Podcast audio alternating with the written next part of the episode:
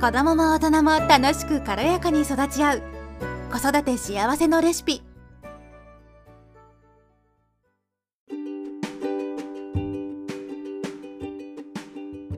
こんにちは、ミサです。今日はカナダの興味深い教育システムについてお話ししていきたいと思います。日本だとですね、よくあるのが、小学校も中学校も高校も大学もなんですけれども、まあテストとかありますよね。で、お休みの時って大体宿題が出たりするじゃないですか。で、大体そのテストも正解が1個決まっていて、例えば国語なんかでは書き順がちょっと違ってたりとか、なんか点が違う場所にあったりとかで、もうそれだけで罰になったりとかするじゃないですか。で、正解をが一つで、そこの正解になることを求められている教育だと思うんですよね。うん。で、もうそれじゃないものはもう全部ダメですよ、みたいな感じがすごく多いと思いますし、大学受験とかね、まあ高校とか私立だったら、まあ中学とか小学校もなんですけど、あの受験があったりするじゃないですか。で、受験のための勉強をして、で、センター試験とかね、大学だったらあって、そういったものを受けて、ね、やっぱりそれに向けても勉強ものすごいするじゃないですか。皆さん、すごい子供たちね、私たちもね、経験してると思うんですけれども、プレッシャーもすごいじゃないですか。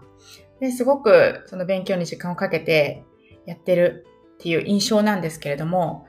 私はですね、カナダのその教育の仕方というか方法というかね、そういうのを聞いたときに、もうびっくりしました。えこんなに違うの？みたいな。っていうか、こんなに楽でいいの？みたいなのが本当に正直な感想です。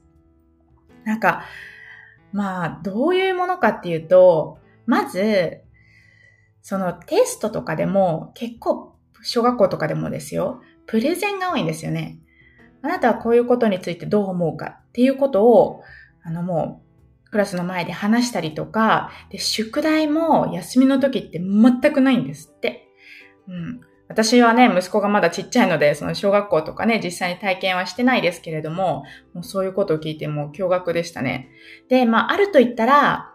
あの、ちょっとした絵本を読むとかね、その課題に、条件に合った絵本を読んで、で、リーディングログって言うんですけど、まあそういうのでこうチェックして、お母さんが読んだねっていうふうにチェックして、それを提出するとか、もう本当にそんな程度で、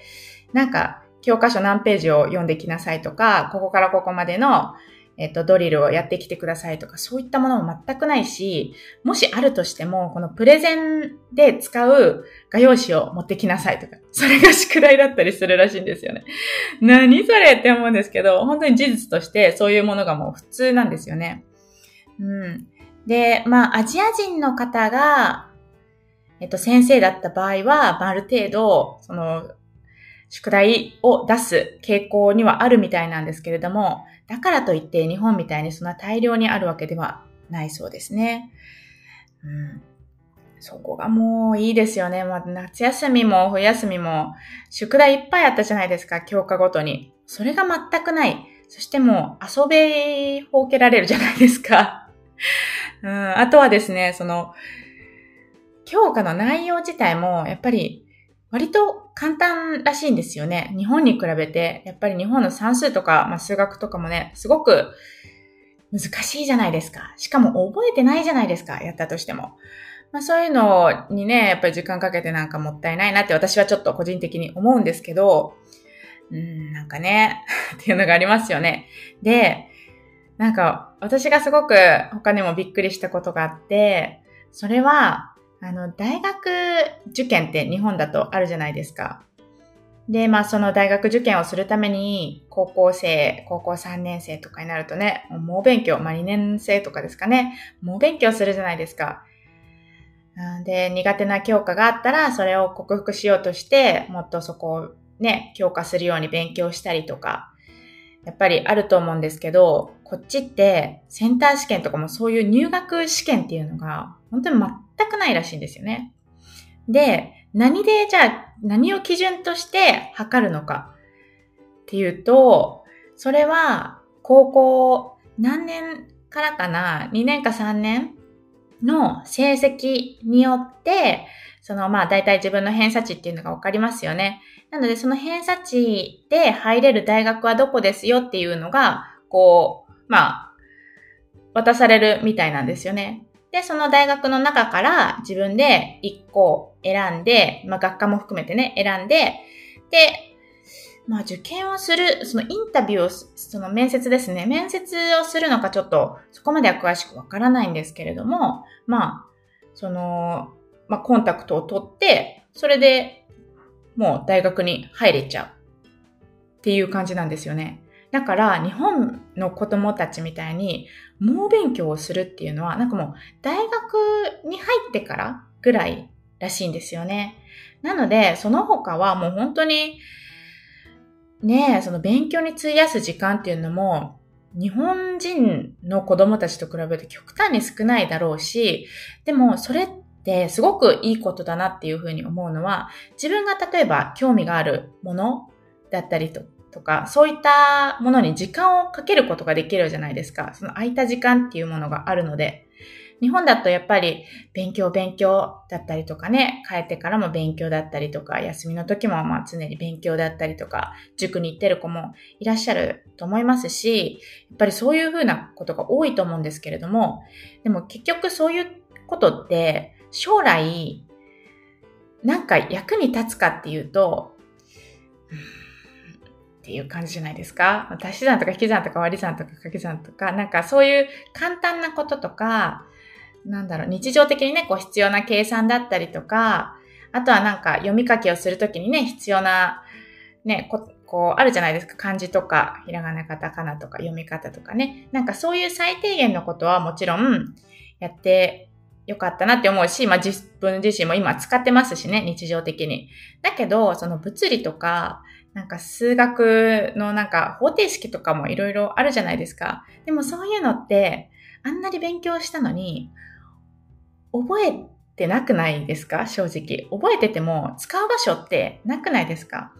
研究者とか、そういったなんか専門分野で活躍する人以外は日常的には何も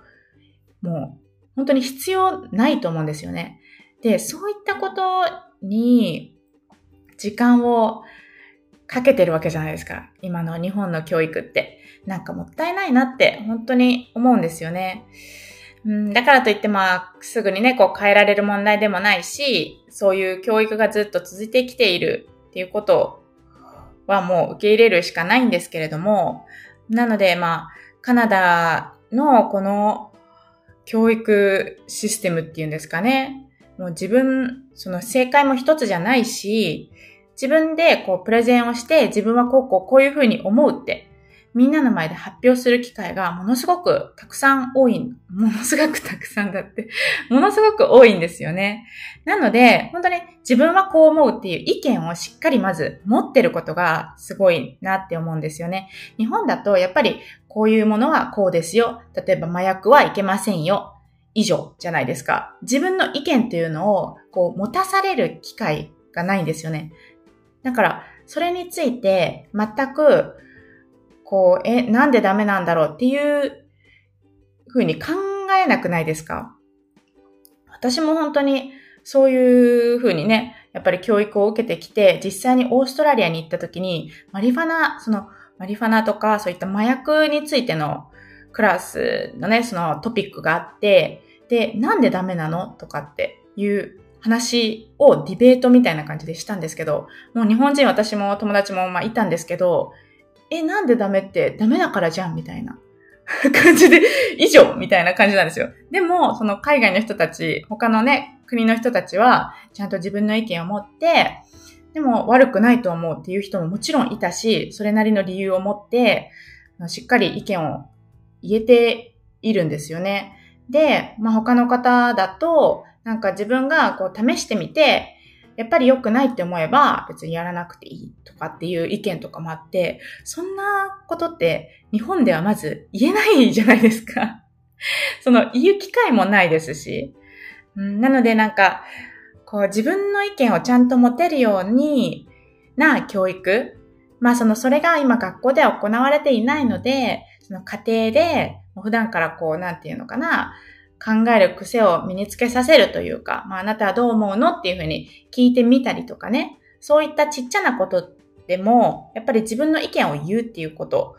を、こう、習慣づけておくのはすごく大切なんじゃないかなっていうふうに思うんですよね。はい。えっ、ー、と、これがですね、私のカナダの教育から見た、私たちが普段子育てにこう活かせることっていうのをお話しさせていただきました。参考になれば嬉しいです。今日も聞いてくださりありがとうございました。